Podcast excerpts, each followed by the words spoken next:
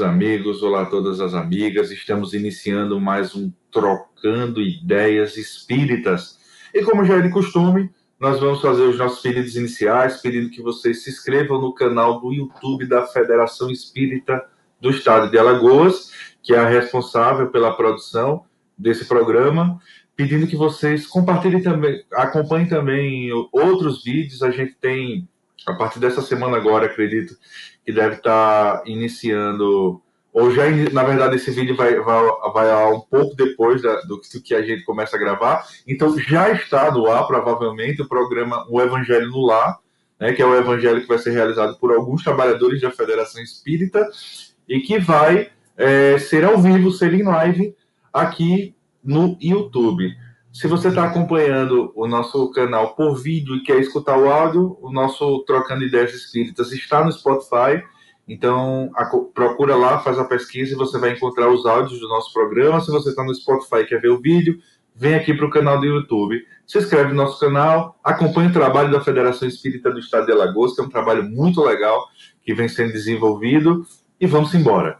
Então, vamos começar aqui a montar a nossa bancada, que hoje, pela primeira vez, ela será completa. O Trocando Ideias Espíritas atualmente conta com cinco participantes. No entanto, até hoje a gente não conseguiu é, fazer com que a bancada estivesse completa e hoje, se tudo permitir, se tudo der certo, nós vamos é, realizar é, esse feito. Então, eu vou começar iniciando pelo nosso amigo, pelo nosso irmão querido Josias Soares. Olá, Josias, tudo bem? Olá, Edu, tudo bem? É com alegria que retorno a este bate-papo super agradável. Guardemos. Isso aí. Vamos convidar também a nossa querida Ariadne Moura. Olá, Ari. Olá, Edu. Olá, Josias. Cá estamos em mais né, um episódio dando continuidade né, aos nossos estudos, às nossas trocas de ideias. Continuando, vamos convidar o nosso querido Anderson Manuel. Olá, Anderson. Olá, pessoal. Olá, telespectadores. Vamos aos estudos. É isso aí. E por fim, a nossa Léo, a nossa querida Letícia Moraes. Oi, gente. Olá, só isso. Oi, gente. É. Olha, e só para não perder o costume, eu gostaria de desejar boa tarde a todos vocês. Ninguém desejou boa tarde. Ninguém se confundiu é, hoje. Todo mundo aprendeu, é? então, o, o, outro detalhe, outra observação importante. É, dentro da doutrina, né, há uma predominância absoluta de mulheres na doutrina, né? Esse programa é diferenciado. Aqui a maioria são os homens. Isso é fato raríssimo. Dá a, a, a, a grande verdade é que as mulheres são a maioria, né? Dentro da doutrina. A gente promete, a gente promete, né, Ari, tratar a minoria como. Mas a gente tenta representar, né? Se acalmem, moderadas. A gente, a gente, aprendeu com a história, a gente vai tratar a minoria como deve ser tratada, é. inclusiva. Sejam bem-vindos ao nosso mundo. É verdade. Obrigado, é, deixa eu, então, gente, vamos, vamos iniciar aqui o nosso, nosso bate-papo, né? E sempre falando do Trocando Ideias Espíritas, o Trocando Ideias Espíritas, né, tem a proposta de tratar né, de maneira assim amistosa, amigável, né, um, um verdadeiro bate-papo aqui entre amigos né, sobre determinados temas relevantes dentro da doutrina espírita. Atualmente, o, a gente tem a proposta de fazer uma análise sequenciada da obra O que é o Espiritismo. E, obviamente, que ninguém aqui tem, tem a pretensão né, de fechar a matéria, de tratar especificamente sobre tudo. Por ser né, uma conversa descontraída, efetivamente alguma coisa ou outra vai deixar passar. E se você percebeu isso, deixe seus comentários aqui nas mensagens, que é, assim que possível a gente vai fazer a leitura e vai fazer os comentários. Ou se tiver alguma dúvida também, faça da mesma forma.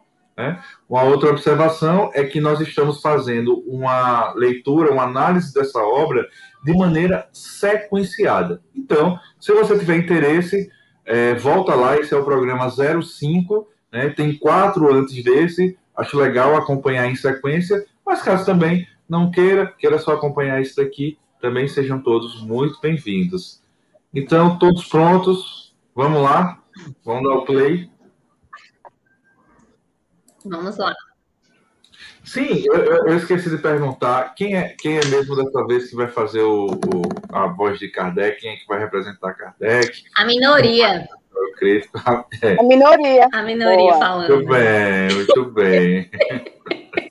Mas qual das duas minorias ser, vai, vai, ser o crítico e, e, e, e o Kardec? Eu vou fazer o visitante. E a Léo, o Kardec. Kardec. A fala de Kardec. Fechado, o Kardec, fechado.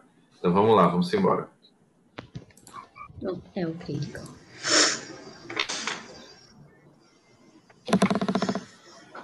É, a fala do, do crítico, né? É justamente para evitar esse perigo que vim pedir-vos permissão para assistir a algumas experiências. Ele continua quando no, no. É, aí o Kardec responde. Não. Ô, ô, gente, rapidão. Qual é o perigo que eles estão fazendo? Só para a gente relembrar. Alguém se lembra? É, que perigo é esse? O perigo Alguém dele. Lembra? Eu me lembro, eu me lembro. Minha memória tá Aquele boa. Do... É... Então fala aí pra Porque gente. Kardec, você tá com memória. Lembrem-se que na, na pergunta anterior que a gente analisou na semana passada, é, Kardec ele falou sobre é, a necessidade, né, de alguém de que se diz, que se diz é, crítico, né, que vai publicar um livro ex-professor, é alguém que analisou a matéria que vai criticar, que vai tratar, sobre todos os pontos de vista, sobre todas as circunstâncias. Né? Uhum. E aí, é, obviamente, que Kardec diz que é de bom alvitre, né? que é, é de boa vontade. Vou até aqui voltar um pouquinho para não me equivocar. É, para não cometer nenhum, é, nenhum equívoco, né? Quando ele fala, o crítico não deve limitar-se a dizer que tal coisa é boa ou má, é preciso que justifique a própria opinião, como por meio da arte ou da ciência que pertence ao objeto, ao objeto da crítica.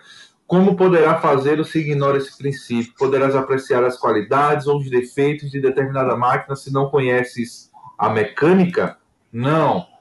Pois bem, o vosso juízo acerca do espiritismo, que, aliás, não conheceis, não teria mais valor do que a opinião que emitisse sobre a aludida máquina. A cada passo serias apanhado em flagrante delito de ignorância, porque aqueles que têm estudado a matéria logo verão que a desconheceis, concluindo por, por conseguinte que não sois um homem sério ou que agis de má fé, quer no caso, quer no outro, arriscai-vos a receber desme, desme, desmentido pouco lisonjeiro ao vosso amor próprio. É esse o perigo que o nosso crítico não quer passar só para que a gente Exato. se lembre, tá? Então vamos lá. No caso, ele lança. Uhum. Pode falar, Não, é, é só esse friso, né? Ele lança essa vertente, né? Vou pedir a permissão para assistir algumas experiências, tendo em vista o não cometimento desses equívocos que, porventura, foram alçados anteriormente na fala de Kardec.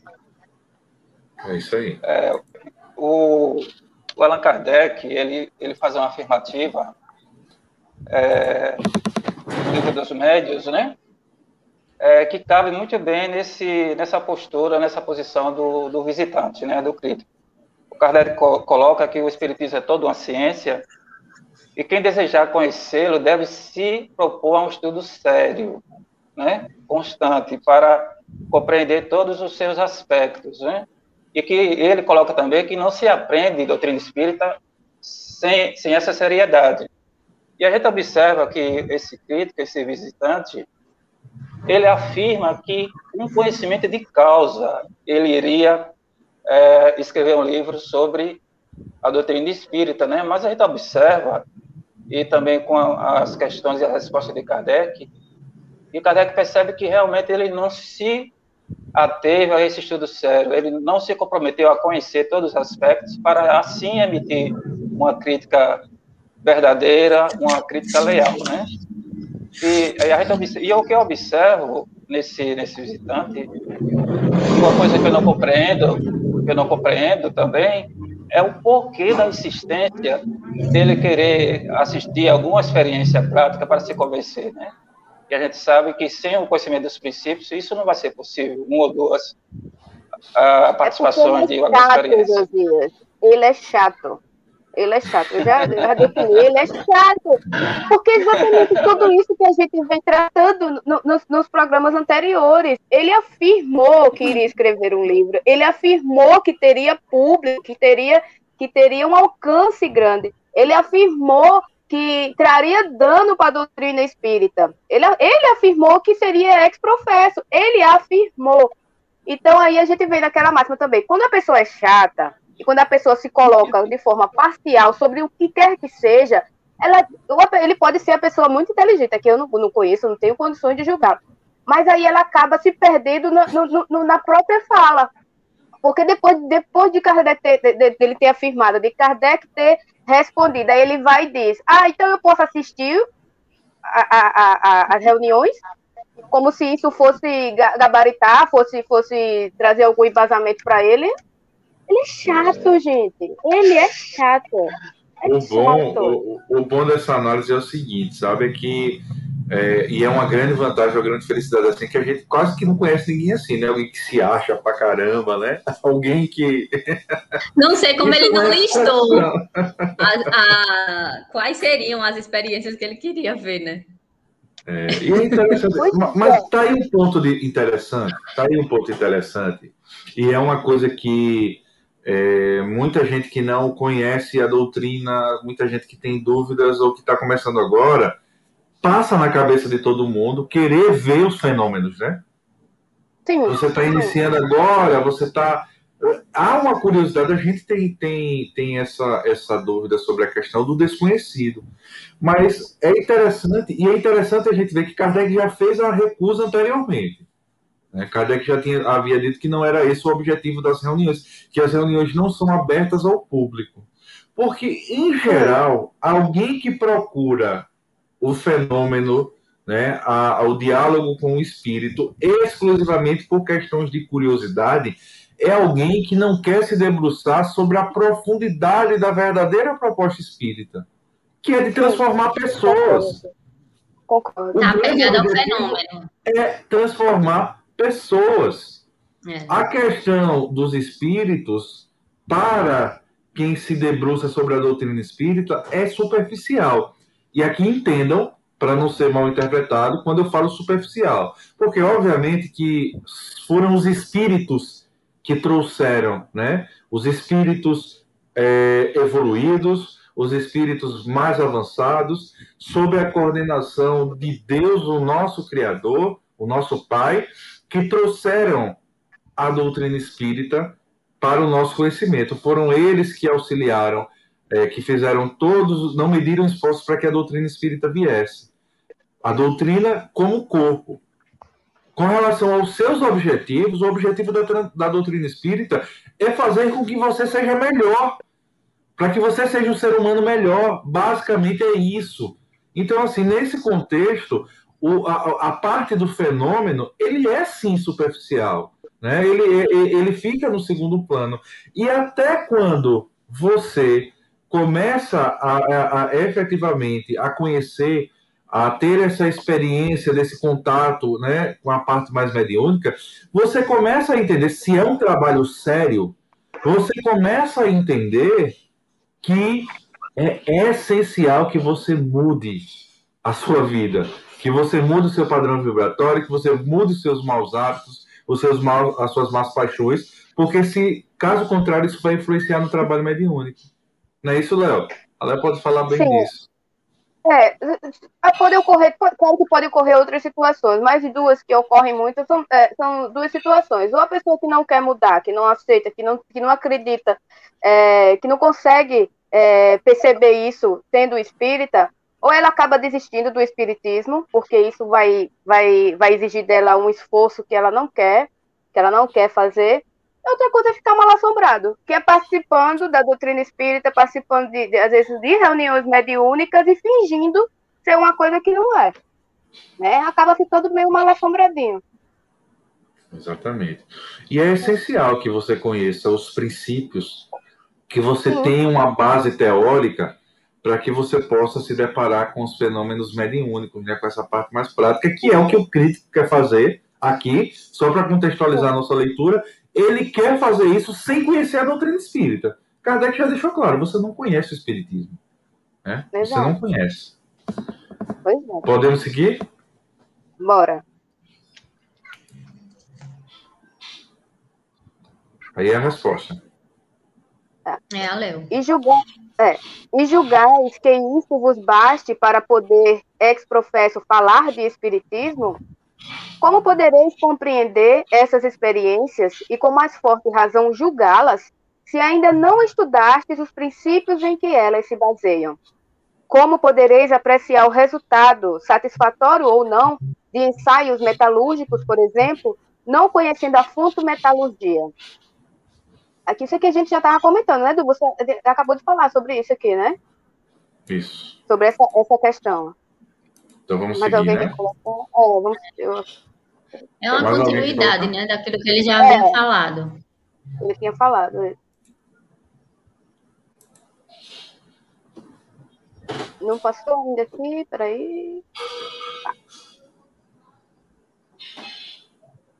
É, Permitir-me dizer-vos, Senhor, que vosso projeto é absolutamente a mesma coisa que não tendo estudado matemática nem astronomia, vos apresentasseis a um dos membros do observatório dizendo-lhe, dizendo Senhor, quero escrever um livro sobre astronomia e provar que vosso sistema é falso. Mas como desconheço os menores rudimentos dessa ciência, deixai que por uma ou duas vezes eu me sirva de vossa luneta, o que me bastará para ficar sabendo tanto quanto vós. Minha gente, Kardec arrasa nessas respostas, eu não vou mentir, não, viu?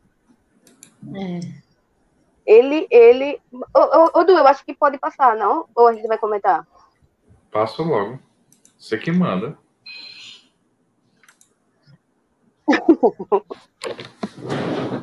É somente por extensão de sentido que a palavra criticar se tornou sinônima de censurar. Em sua acepção própria e segundo a etimologia, ela significa julgar, apreciar. A crítica pode, pois, ser aprovativa ou desaprovativa. Fazer a crítica de um livro não é necessariamente condená-lo. Quem empreende essa tarefa deve fazê-lo sem ideias preconcebidas. Porém, se antes de abrir o livro já o condena em pensamento, o exame não pode ser imparcial. Tá é aquilo que a gente até comentou quando o, o Josias fez aquela, aquele questionamento sobre o crítico, e, e, ele, desde o início, ele apresenta realmente essa, essa falta de imparcialidade. Ele é muito parcial. Ele já está querendo falar sobre algo que ele condena veementemente sem conhecer, sem conhecimento nenhum. Né? Então, ele já condena. Então, ele pega, já vou falar mal. É que nem assim, por exemplo, eu não, não gosto do Anderson não gosto do Anderson. E alguém quer que eu fale sobre o Anderson. Aí eu já não gosto do Anderson. Não vai, não, não, não vou ter condições. Se eu me colocar assim, se eu for uma pessoa séria, como eu não sou chata, igual o crítico, o crítico é chato, aí eu me coloco e consigo separar isso e falar do Anderson sobre aquilo que está sendo pedido, tudo bem. Mas nesse caso aqui, em particular, Kardec ele repete e ele, e ele, e ele é didático, explicando as razões pelas quais o crítico vem é, combatendo a, a, doutrina espírita, assim como outros, como tantos outros, que Kardec deixou aqui bem claro que ele não é o primeiro, nem vai ser o último, e ele seja muito bem-vindo. É. É, é, né, ele seja muito bem-vindo, mas que ele precisa compreender que para fazer o que ele está dizendo que vai fazer, precisa de, de, vamos dizer assim, de algumas questões que ele se recusa a é. fazer. Porque toda em toda crítica há um juízo de valor, mas quando ela passa a ser uma avaliação minuciosa acerca daquilo que se está é, criticando, ela, ela ganha esse contorno né, de aprofundamento, de você não falar por falar. mas de você encontrar bases sólidas para dizer daquilo que você está é, mencionando. Então, o contorno, nesse sentido, ele já ganha outro, outra roupagem. É, e pode ser que outras pessoas podem, possam concordar. Por exemplo, eu não sei se vocês têm o costume, nem vocês aí em casa, têm o costume de ler crítica de filmes, por exemplo, sobre filmes. Antes de assisti-lo, antes de assisti-lo ou depois que assiste. É depois. Eu, eu, eu, eu, aprendi também. Eu tinha esse costume de. Porque tem. Que é, o, é o sem spoiler e com spoiler. Tem críticos que conseguem, até youtubers conseguem fazer uma crítica do filme sem contar spoiler. Eu acho muito difícil, mas tudo bem, eles fazem. Então, eles podem ter até a técnica, ter o um estudo para se fazer uma crítica, e, e eu posso gostar. Ele não gostou, mas eu posso gostar do filme. É. Ou eu posso concordar com ele. Mas verdade seja dita, se, se for um crítico que as pessoas respeitem, elas vão. Tem pessoas é. que se lerem a crítica antes, não vão querer assistir o filme. Elas não vão querer assistir o filme.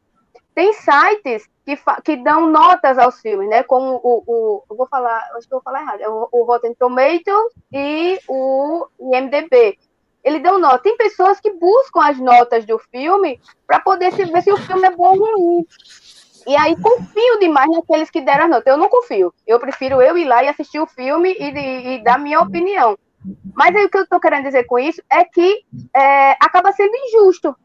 Sendo uma crítica injusta se ele não tiver todo o conhecimento. E pode prejudicar sim. Pode prejudicar sim a, a, a, a vamos dizer assim, a obra, no caso, né? Estou falando do filme. Do filme, a que está se falando pode até prejudicar sim.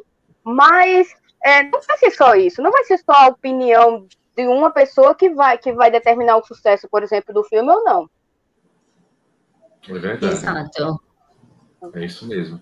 E, e, e é, é, é, uma opinião pessoal, né? E... Entra naquela, naquela discussão que estávamos travando acerca da opinião pública. Né? Porque ainda Sim. que exista né? A, a, nossa análise crítica, ela também precisa ganhar uma certa roupagem. Ah, porque fulano é, tem uma consubstanciação e uma propriedade para falar de determinado assunto, antes mesmo de, de, de eu construir a minha, eu já vou enviesado naquilo que, porque o fulano tem experiência, não é desmerecer as opiniões e os formadores de opiniões, mas é você é, criar um é, estabelecer um crivo em que você possa também agregar a sua bagagem naquilo que você está opinando. Eu penso que isso é construtivo. E a, o cunho argumentativo de Kardec, pra, fazendo a comparação do que o crítico está pedindo nesse momento, ele, o que é que ele pede, só para relembrar. É. Ele quer assistir um, uma sessão né, das reuniões que Kardec lá fazia. A, a, o, o, grande X da questão que ele coloca, né, é, ele está querendo assistir uma sessão para é, dar bases à sua crítica no livro que vai ser que ele vai lançar. E a, a, a, a comparação com a, matemática e a astronomia foi fantástica, é, assim, né? Fantástico. É a mesma coisa que alguém né, chegue lá, bata lá no, no observatório de astronomia né? Exato. digo, olha, eu tenho aqui uma, uma, uma crítica para fazer sobre a sua tese, só como eu não conheço nada de astronomia, me empreste aqui a luneta para eu olhar para o céu duas vezes, que aí eu vou ter esse conhecimento. E a gente sabe que não é assim. Não é assim. É preciso o, se o, o, o, o demonstra mais, de, demonstra assim, no, no, no que você está falando mesmo. Eu entendo que com toda essa, vamos dizer, essa postura do crítico, eu entendo que seja o ranço dele seja tão grande com o espiritismo que eu não sei se ele consegue entender essa, eu pensei nisso agora, essa comparação. Porque ele reconhece a astronomia como ciência, mas o espiritismo não. A gente precisa lembrar isso, que eles não aceitam que o espiritismo é uma ciência. Então, Sim. essa comparação, é. nesse, nesse momento, eu acredito que para ele, ele esse, homem, esse homem não é doido, não, porque eu estou vendo que ele tem consciência do que ele está falando. Na verdade, ele é um charlatão, ele quer me enganar. Até trazendo, para a gente é muito claro, é muito, é, é, é, um, é, uma, é uma analogia assim perfeita. Mas talvez para ele, provavelmente para ele, não, não, não surtiu efeito, não, porque ele não reconhece o espiritismo como ciência. E é exatamente por isso que Kardec vai dizer aqui nessa última partezinha que, que vocês leram, né? Que é o seguinte: a crítica não necessariamente significa condenação. Sim. A crítica, Condenação, na visão, exato. é, na visão de Kardec aqui, ela é apenas alguém que vai é, se dedicar a uma determinada tarefa, né, sem rótulos, sem ideias preconcebidas, que é tudo que a gente viu no crítico lá atrás. É um cara que rotula o espiritismo como algo de, É. de- destinado aos É, loucos. é a sinonímia, É- né, da crítica com a censura.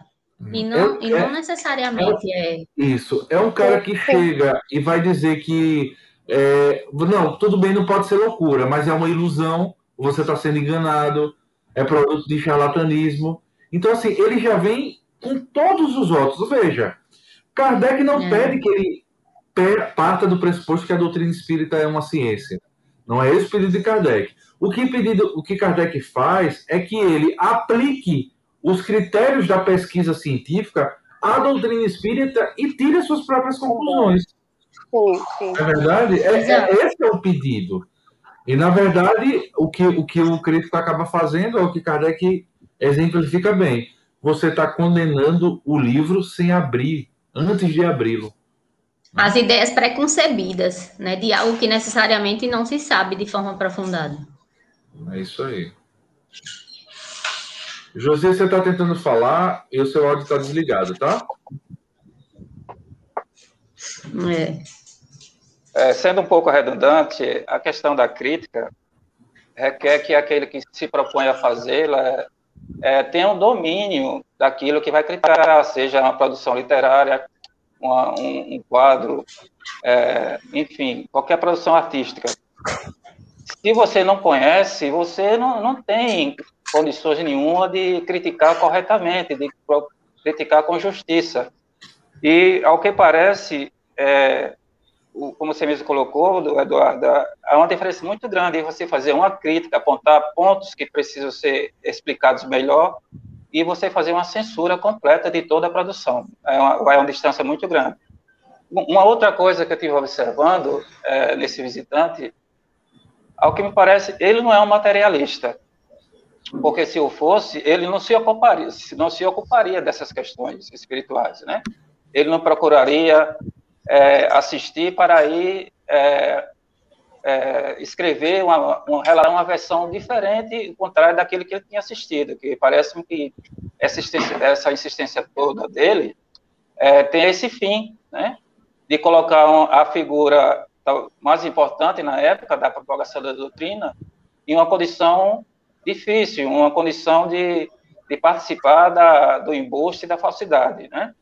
Mas eu observo que, não sendo materialista, a questão dele é, ele acha que a questão da comunicação e manifestação do espírito, dos espíritos é uma fraude. E ele quer, de toda forma, é, expor é, esta verdade, essa verdade, que para ele é a verdade. Exatamente. É, mas essa postura, ele, ele, ele se coloca desde o início do, da, desse diálogo.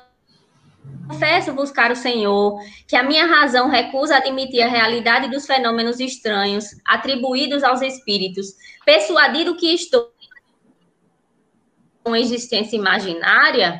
Em outras palavras, ele já rotula, né, já, já descarta a possibilidade de uma, de uma propriedade mais consubstanciada. É Isso o crítico, né? No início da. da... Às vezes, eu, eu às vezes eu, eu, gosto de ouvir a Ari, que a Ari tem umas palavras difíceis, né? É. Acho legal. Opa. Show de bola, show de bola. É uma análise mais técnica, mais precisa. Anderson quer falar alguma coisa, a gente pode seguir. Vamos seguir.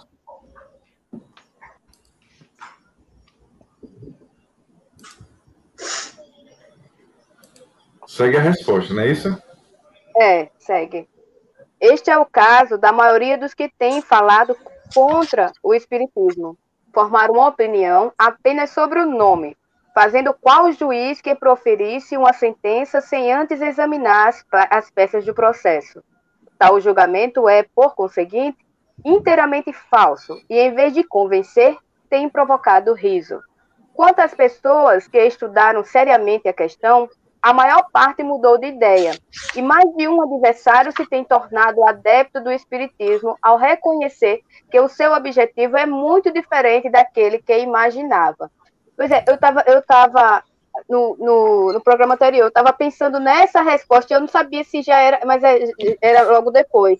E exatamente isso. O Kardec também coloca, ele convida as pessoas a a conhecerem o espiritismo, se aprofundar, aprofundarem na doutrina, na, na doutrina espírita, né? Acerca da doutrina espírita, é, sem medo nenhum, como a gente já colocou em outros momentos, e porque ele sabe que é, a pessoa tendo é, um, um, um, sendo racional, pesando, identificando, observando, ela muito provavelmente iria ser, ser, ser convencida, ela iria entender a doutrina espírita, hum. porque é, é, as pessoas, a, a, a doutrina espírita ela é muito racional. Então, essas pessoas, e ele afirma em vários momentos que é, muitos intelectuais é, haviam abraçado a doutrina espírita. Então, ele esperava, de repente, esse homem, não sei, né, aí já é no meu, esse homem que se coloca com tanta, com tanto é, é quase paixão contra a doutrina espírita, que se ele utilizasse da razão, ele poderia ser convencido, sim. É, mas ele, ele deu a deixa. Kardec deu a deixa quando ele disse, né? A maior parte dos que seriamente têm estudado a questão mudou de ideia. E mais de um adversário se tornou um adepto do espiritismo. Aí ele coloca, quando reconhece que o seu objetivo é muito diverso daquele que supunha. Então, até que, que o indivíduo, e aqui nesse particular o crítico, tenha como objetivo esse, aí sim ele passa a ser um adepto do espiritismo e deixa de, de estar nessa posição antagônica. Mas quando esse objetivo fica diverso, aí não tem como, que aí você vai estar violando os próprios princípios e, e a, as consubstanciações inerentes da própria pessoa. É porque o Kardec ele é muito, ele foi muito preparado para esse momento, ele é muito instruído, muito paciente, né? Porque o bom brasileiro diria, homem, vai estudar e depois a gente conversa. Vai estudar, depois a gente conversa, é. vai. A gente conversa perto de mim, vai estudar. Para Kardec é Kardec, né, gente? É interessante, gente. Eu estava observando, eu estava fazendo uma pesquisa para um outro grupo de estudo e eu vi um, um comentário é, de, um, de um amigo de um, uma determinada grupo religioso, né, cristão, e ele fez um, uma, uma colocação sobre a doutrina espírita que reflete justamente o desconhecimento é, do que a gente está, está tratando aqui. Ele demonstrou um total desconhecimento dos princípios da doutrina espírita. E o que foi que ele afirmou? Ele afirmou que a doutrina espírita incentiva o desenvolvimento mediúnico como uma forma de se alcançar a evolução espiritual. Poxa, gente, não leu nada, não estudou nada, completamente equivocado, né? E, e isso eu estava lembrando agora que cai exatamente aqui no, nessas questões. E voltando à, à questão da convicção, que muda a opinião de muitas pessoas, isso aí a gente observa, gente, constantemente ao nosso lado. Nós temos, Eduardo, uma amiga no nosso grupo de estudos, é, clube de leitura, que ela, ela era de uma, da religião evangélica, né? E ao conhecer o, a doutrina espírita, ela começou a estudá-lo com seriedade e hoje é uma, uma excelente participação, tem uma excelente participação no nosso grupo, né? Com comentários coerentes, demonstrando uma compreensão bastante ampla da doutrina espírita. Verdade. E que, assim, tudo depende do momento de cada um, né? O momento dela era o momento dela buscar essas respostas, né? Mas, assim, eu, eu, eu particularmente, é, é, é, raro, mas acontece. Tem muita, tem muita gente, não. Existem pessoas que eu conheço, poucas, mas que saíram da doutrina e foram para outra religião, porque a necessidade era diferente, né? A gente percebia. A gente tem até uma, uma aluna do MEP, né, Léo? Não sei se você lembra dela, mas ela estava lá, estava iniciando, mas você via que a necessidade dela era diferente, né? Não era, não era aquela, aquilo que ela estava buscando no momento. E é bem interessante, né? Como a, a, as coisas vão se encaixando é, de acordo com a necessidade de cada um. É isso. Podemos seguir? Sim.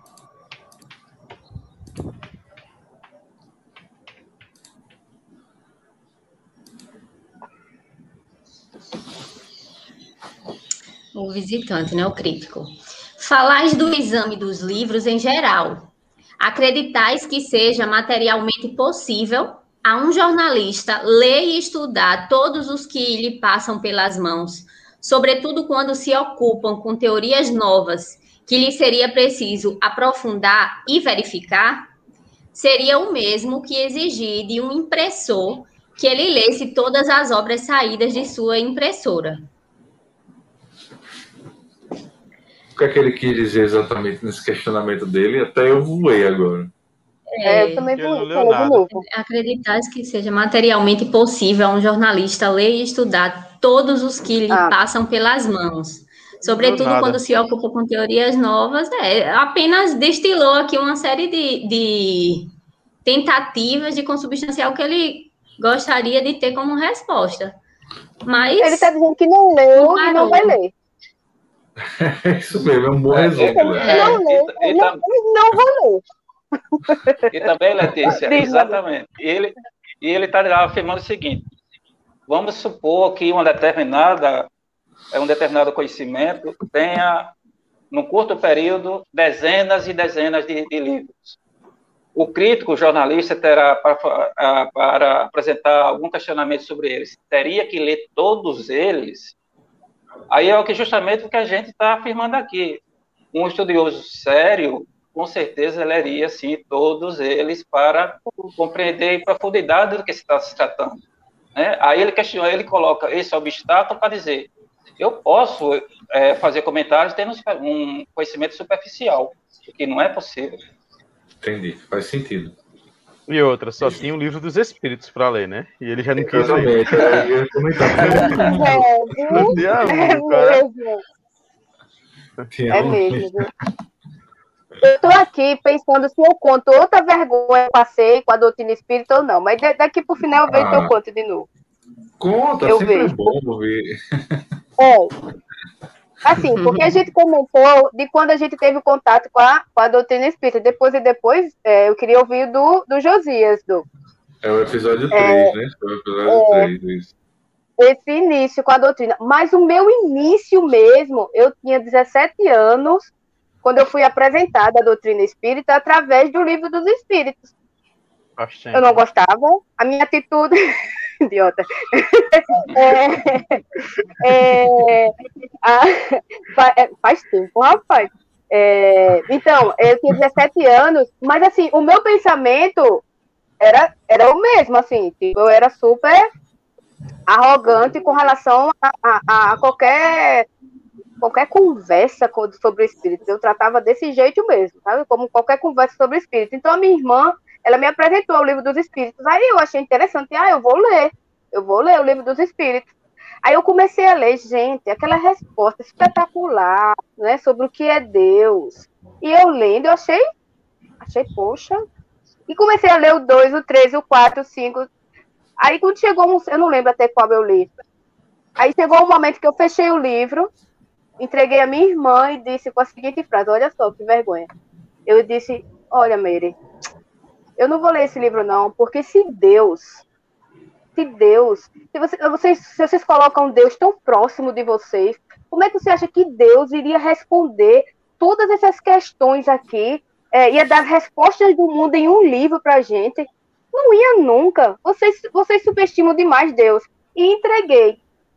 Entreguei o livro para ela e não abri até quando eu precisei, anos depois. Alguns poucos anos depois. É, Então, eu, eu era muito arrogante, entendeu? Era muito. Então, qualquer situação dessa. dessa da, da... Eu, eu me lembrei do crítico que ele disse: nem li, nem vou ler. Para eu ter essa opinião sobre a doutrina espírita, eu fiz isso. Eu disse: não li, nem vou ler e não gosto. E não quero. Não vou. Quero Não analisar, precisa. é isso mesmo. Quero, porque que eu, dizem eu que- diria que era perda de tempo. Diz, Lu. Um- o, o semelhante, um semelhante conhece o outro, né? O chato, você fica dizendo aí que o crítico é chato, era porque você se via nele, né? Muito, mas muito, muito. Você finalmente pegou, porque eu me vejo muito nele. Entendeu? Porque ele chega a ser um pouco infantil. Ele chega a ser um pouco infantil na- nas colocações dele, de alguém que se coloca tão superior, vamos dizer assim. Que ele afirma que ele é instruído. Né? Então, a, a- a- se, se combater a doutrina espírita, muitas pessoas vão ter esse pensamento, gente. Não li, não vou ler, nem quero saber, e não adianta nada que você falar para mim, vai adiantar porque eu não quero. É como tu também colocou, cada um tem o seu tempo, tem o seu momento. É, Você vai ler uma coisa hoje, ah, não, não, não, não concordo, não gosto. Vai ler dez anos depois e faz, poxa, é isso mesmo. É a maturidade também, né? Mas bora lá.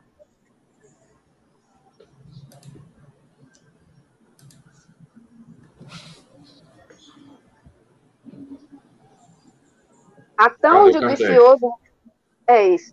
A tão judicioso raciocínio, né, a tão justo raciocínio, não tenho outra resposta a dar senão quando nos falta o tempo para fazer conscienci- conscienciosamente uma coisa, é melhor não fazê-la. É preferível produzir um só trabalho bom a fazer dez ruins. Kardec. Se a gente tivesse, eu, vou, eu me lembrei agora, depois de uma resposta dessa, que o que Kardec diz, né? Se você não tem tempo, não faça, meu amigo. É um, é um fora, né? Se a gente tivesse numa sala de aula, o povo ia dizer, né? É. Tem uma palavra que está muito, muito popular. Parece, eu sei que não é, gente. Por favor, é uma brincadeira, eu sei que não é. Mas parece até deboche de Kardec falando. É. Tipo, se você não tem tempo, nem faça isso, não faça. Não faça, mas são coisas, são afirmações óbvias, né? Na verdade. Mas isso é lição para a vida, minha gente. É preferível, produ- quando ele fala, é preferível produzir um só trabalho bom a fazer 10 maus, de fato. Façamos um, mas façamos bem feito. De- Vamos dar o nosso melhor, né? Porque Não, mas já ele disse que não ia. né? agrega. Você já vê aqueles negocinhos, né? Aí tem uns filósofos falando no popular, né? Aí, não, filósofo, não pode dizer isso, não. Aí tem a frase dele, né? Já viram esses, esses memes que fazem? Não, não. Aí Não. bota uma frase no popular e depois, não, filósofo, não pode falar assim, não. Aí ele vai e bota a frase dele cheia de. Ah, já vi, já vi, já vi, rebuta, sim, sim. Foi o Kardec aqui, o cara disse, bicho, tu já passou por mentiroso. Tu não sabe o que tu tá fa- falando. Tu ainda. Mentiroso, preguiçoso, não quer ler. Kardec não pode dizer isso, não, Kardec. O Kardec foi lá e disse assim: olha, é melhor fazer um que preste do que dez que não preste, meu filho. Porque já mentiu, certo? Já forçou a barra, já foi mal educado, já disse que era preguiçoso, não quer, não quer ler o, o, o, o, o, o livro. Um livrinho só, bicho. Então, fa- em outras palavras, pode não, Kardec, dizer isso. Disse, tá bom, meu filho. Então, olha, é melhor um do que dez. É. Entendeu? Ô, ô Anderson, antes, antes Oi. de você fazer essa, essa a- apresentar essa tirada, eu estava pensando assim, eu acho Kardec em algumas passagens, sobretudo nesse, nesse livro que é o Espiritismo, sobre, sobretudo, de, de certa forma, do bem-humorado, sabe?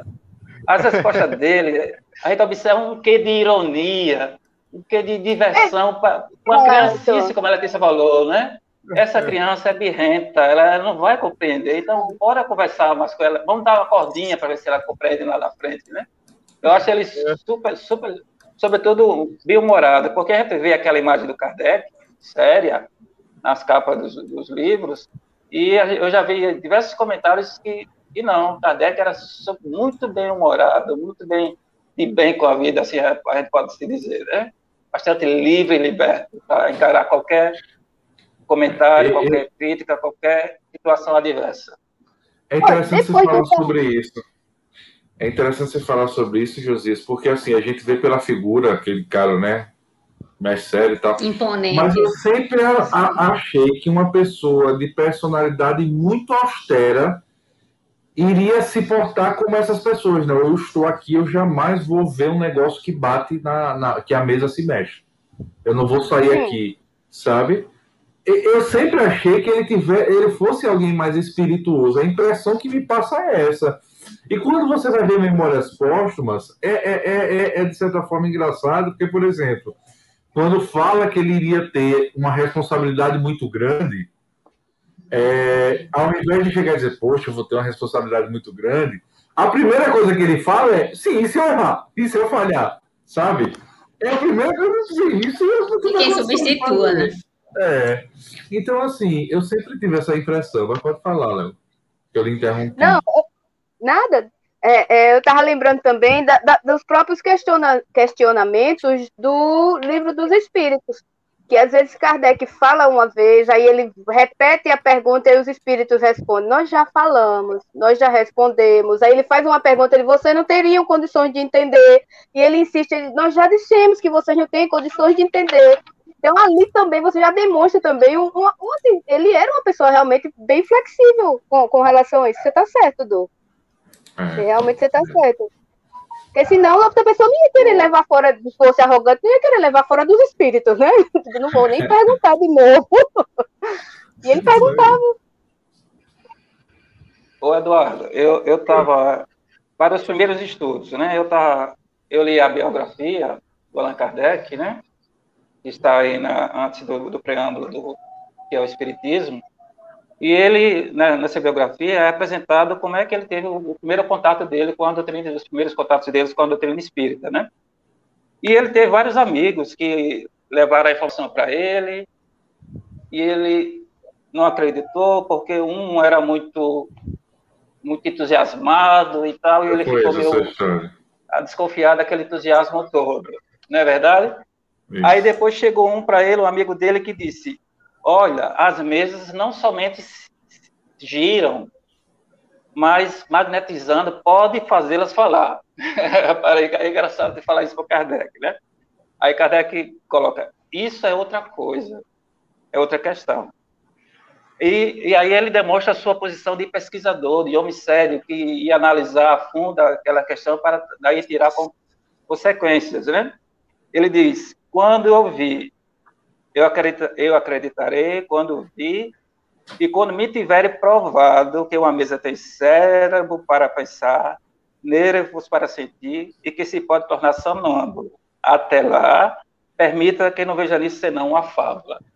É, é uma questão, uma postura de alguém de ciência, né? de alguém sério, de alguém que não se deixa levar por informações preliminares e, e formar uma, uma posição a respeito, né? Não. E depois a gente vê que ele foi realmente a reuniões, viu dali que ali poderia surgir algo sério e adentrou com uma pesquisa séria, constando daí surgindo a doutrina espírita, né?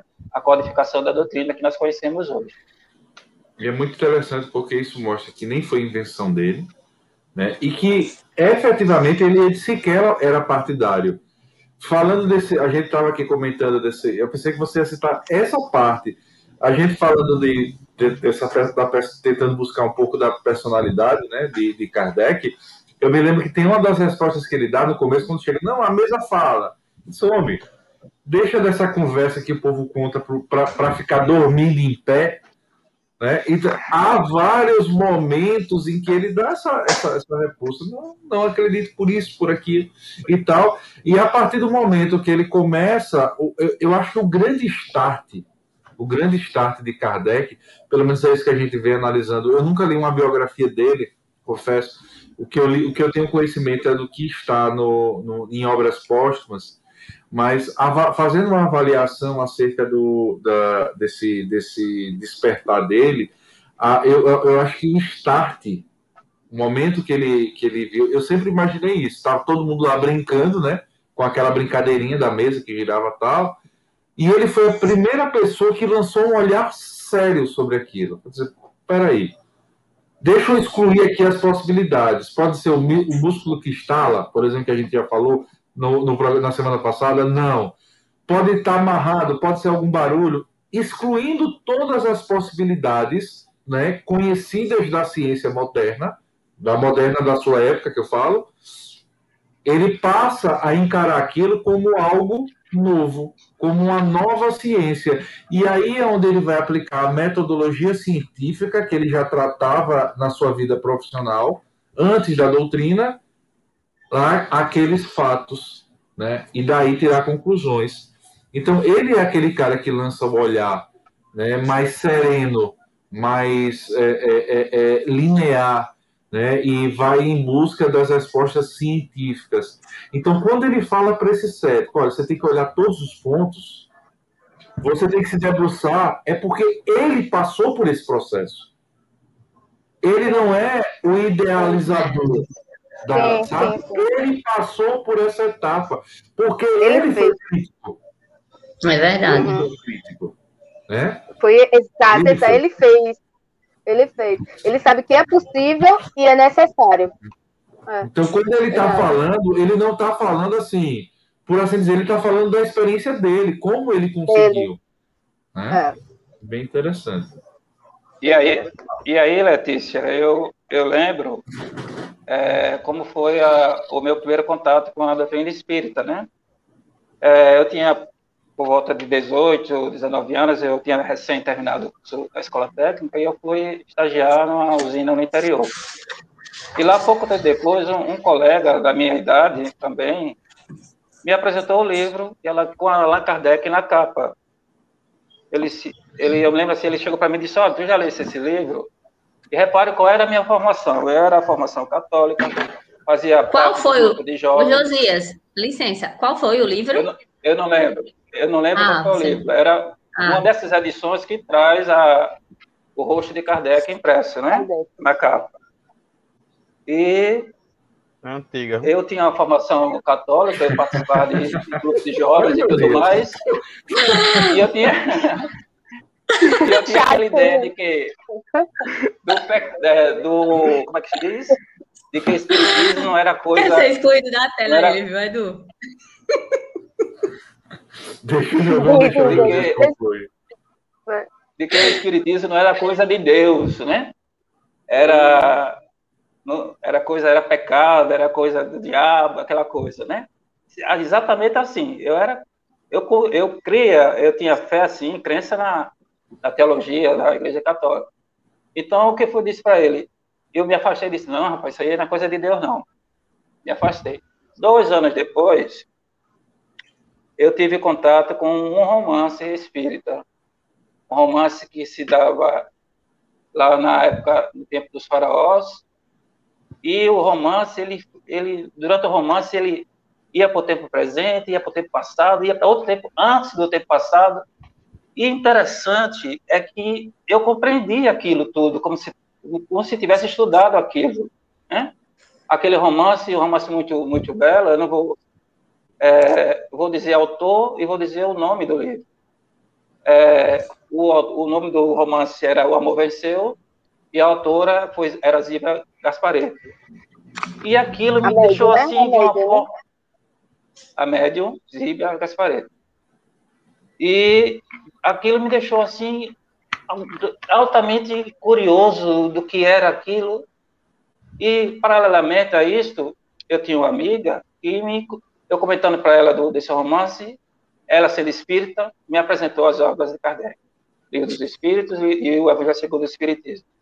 Eu comecei a ler o Livro dos Espíritos, não sei se até hoje eu consegui ler ele até o final, estudo partes, mas não sei, não lembro se, ler, se estudei até o final, porque eu comecei a ler tantas outras obras, é, palavra científica e filosófica do Espiritismo, né?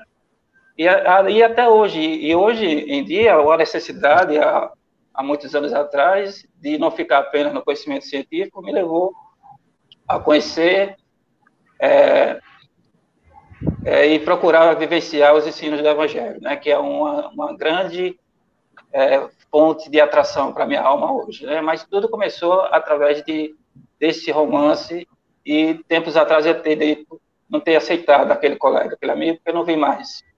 É, não, não reencontrei mais depois que nós deixamos aquele primeiro emprego da gente. É então você então entrou é pelo amor. Ele entrou pelo amor, ele. Ah, Ari, é, só nós duas. Meu Deus do céu. Minoria, tá vendo? Minoria, Olha, tá eu... vendo? Olha, eu vou perder um amigo agora. Vai contar piadinha, piadinha. Bom, engraçado. É, não, é verdade mesmo. É verdade. Quando eu fui pela primeira vez lá na FEAL, quem estava lá era quem? Josias. eu me lembro. Eu me lembro, era Josias. Eu não me lembro mais o nome dela. Era, tinha uma senhora já de cabelo grande, ela preto. cabelo preto bem grande, né? Algumas pessoas eu lembro vagarosamente, lembro, tem um membro assíduo lá, né, da, das palestras, mas a primeira vez que eu fui, eu me lembrei de Josias, ele ficava lá no, no topo da escada entregando a, a ficha de passe, né, Josias? Legal, que legal. Pois é, eu, eu vivi muito tempo ali na federação, fui voluntário na biblioteca, enfim, vivi muito tempo ali na nossa casa. Eu né? não sabia, E olhava- eu não sabia. Que, que bom que está retomando, né, aqui para e que bom que agora retorna. E É. eu olhava assim com, com a vontade, que rapaz, deve ser massa, esses caras tudo aqui trabalhador. Como é que será que faz? Olha que vergonha de Deve pedir ter, pra deve ter algum contato, né, Anderson, deve ter algum privilégio, né? Deve ter algum oxe. privilégio. O povo aqui é tudo, Esse cara deve deve ser ser best friend dos espíritos. Né? Os caras devem ser tudo topado aqui. Porque, olha, tudo trabalhando, aplica um passe, velho. Eu não sabia de nada, né? Novinho, 17 anos. Então, gente, o que, o que, só para a gente fazer um fechamento, é, o que é que fica de lição? Se você não conhece, se você acha que isso é coisa que não vem de Deus, ou que é coisa de louco, ou seja lá o que for, ou então se você fica admirando, né? Estude, pergunte, questione e questione-se. Né? Sim. E certamente você encontrará as respostas. Eu acho que por hoje é só. Fechamos? Fechamos. Sim. Então, tchauzinho a todos. Nos vemos na Tchau. semana seguinte. Se tiver algum comentário, alguma pergunta, deixa aqui as mensagens que a gente responde assim que possível. Curta, compartilhe, se inscreva, siga o nosso trabalho e que Jesus nos abençoe a todos.